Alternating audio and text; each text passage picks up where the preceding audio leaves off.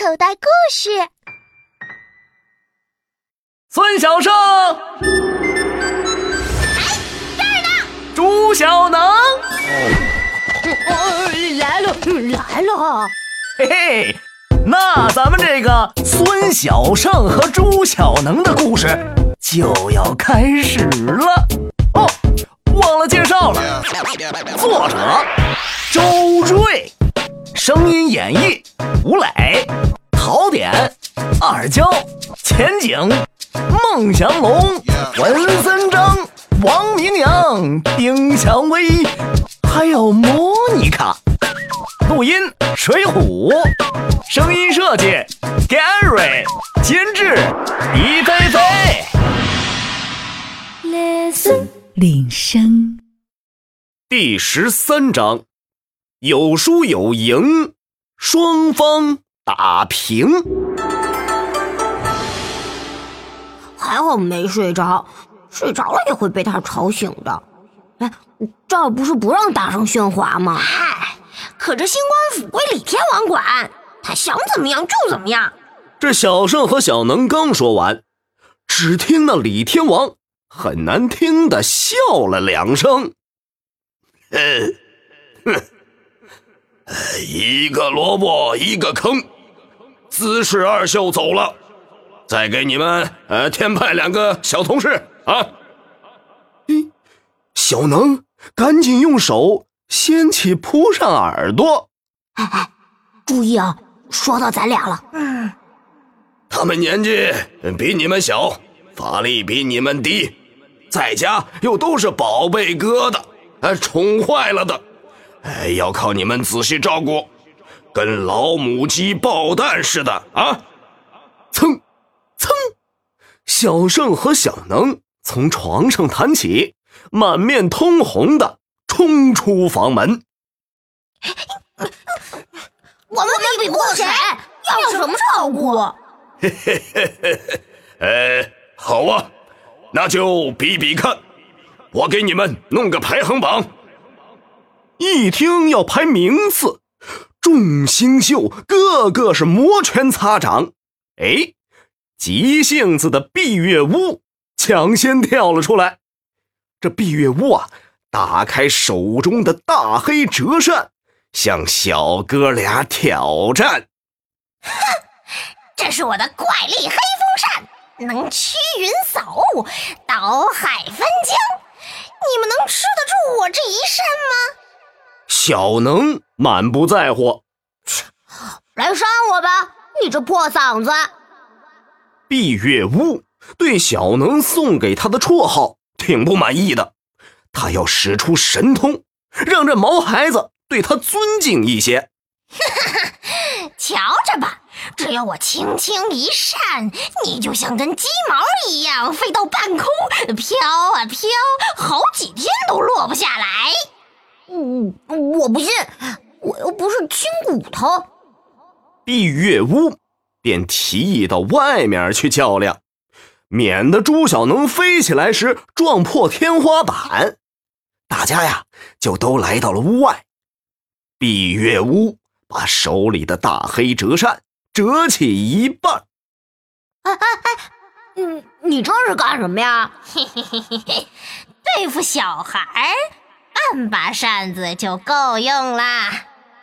闭月屋叫小能站好，挥一挥他那怪力黑风扇。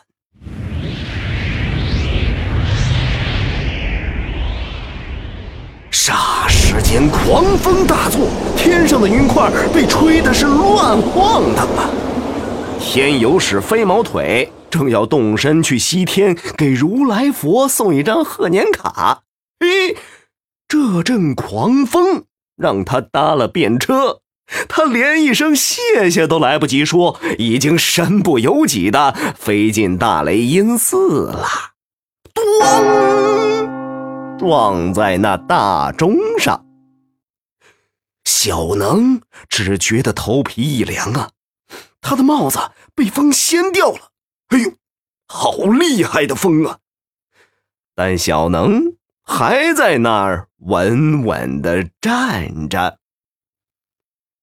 闭月乌有点傻眼了，赶紧又把他的折扇全部打开，运足气，再扇第二下。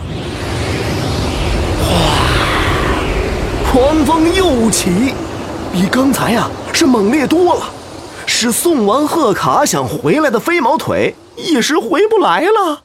呼啦一下，小能的小褂子又被吹走了，但小能仍然纹丝不动，赤着胳膊，雄赳赳、气昂昂的站在那儿。哼哼，没招了吧？闭月屋不作声了。嘿，瞧我的吧！只见小能把头一摇。平时遮着脸的两张大耳立即掀起，翅膀似的扇了两扇，便把闭月乌像根鸡毛一样吹得远远的。不过呀，小能心肠好，不忍心把人家扇得太远。等到新官府开饭的时候，正好让闭月乌飘飘悠悠落下来。当然啦。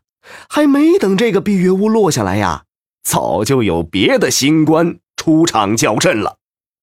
小能说：“哼，且休得意，认识房日兔吗？我我应该给你起过绰号的，叫叫……哎，你一定还记得的吧？我我我记得啦。嘿，自己的绰号都记不住的人。”一定很笨的。哦，对了，你叫三片嘴，这回能记住了吧？哎，我我不要记住。防日兔气呼呼的亮出兵器，那是两把短锹。嘿，当心你的头！小能急取石杵当头打去，防日兔忙用双锹架住。留神你的腿！小能又来了个下三路横扫，防日兔只轻轻一跃。哎，三片嘴儿哪儿去了？其实啊，这防日兔已经越过小能头顶，在他身后落地，立刻飞快地用短锹哎掘起洞来，直到防日兔全身钻进洞里，朱小能。才发现这个洞，哼，好呀，我让你出不来。小能用石杵把洞口倒塌堵死，可是防日兔又从另一边钻了出来。喂，我在这儿呢！没等小能赶到那个洞口，防日兔又从别处露出脑袋。哎呀！小能气哼哼，再次向防日兔扑去，不料啊，一脚踏空，掉进防日兔暗暗挖好的陷阱里。转眼间能挖出这么深的陷阱，哎，这就叫本事，而且不仅深呢，还曲里拐弯的，迷宫似的。朱小能左一滑。又一滚，东一撞，西一碰，最后咚的一声，掉到了井底。哎呀，黑咕隆咚的，什么也看不见呢！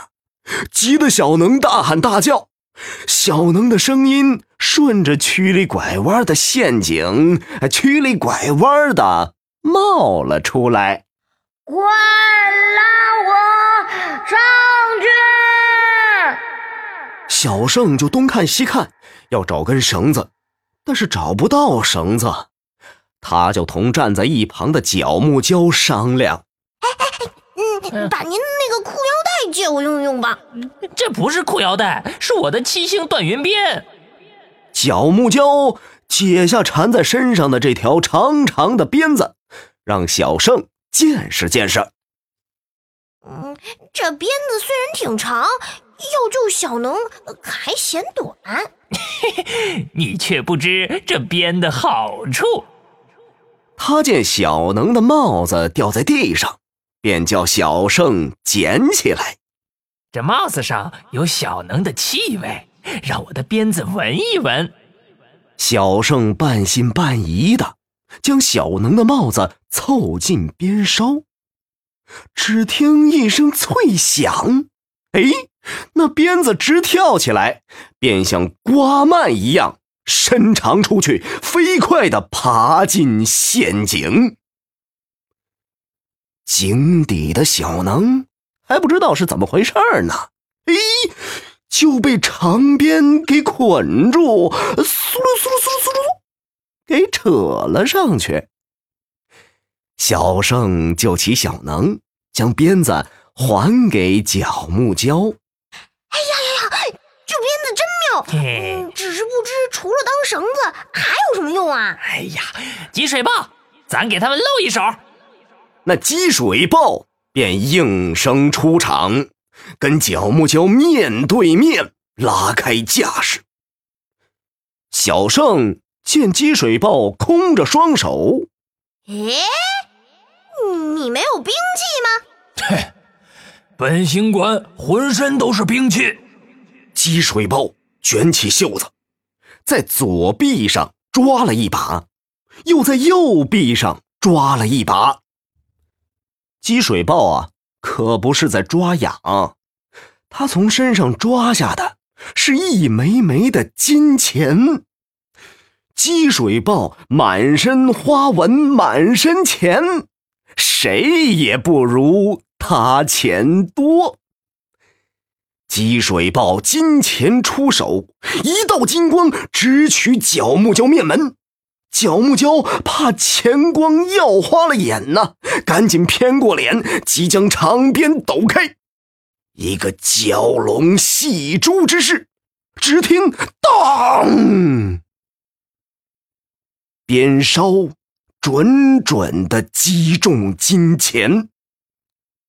积水豹说道：“哼，这一次五钱齐发。”只见五枚金钱。同时掷出，左右上中下，只要一处被打到，管教你皮黑肉焦，骨软筋迟。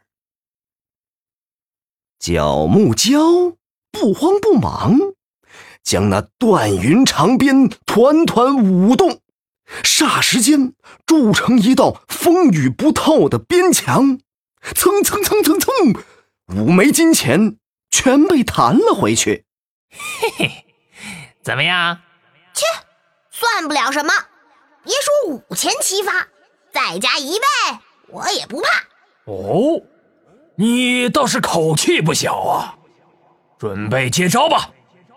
积水豹大吼一声，十枚金钱飞向小胜。铃声。更多免费内容，请下载口袋故事听听，里面的好故事多的听也听不完哦。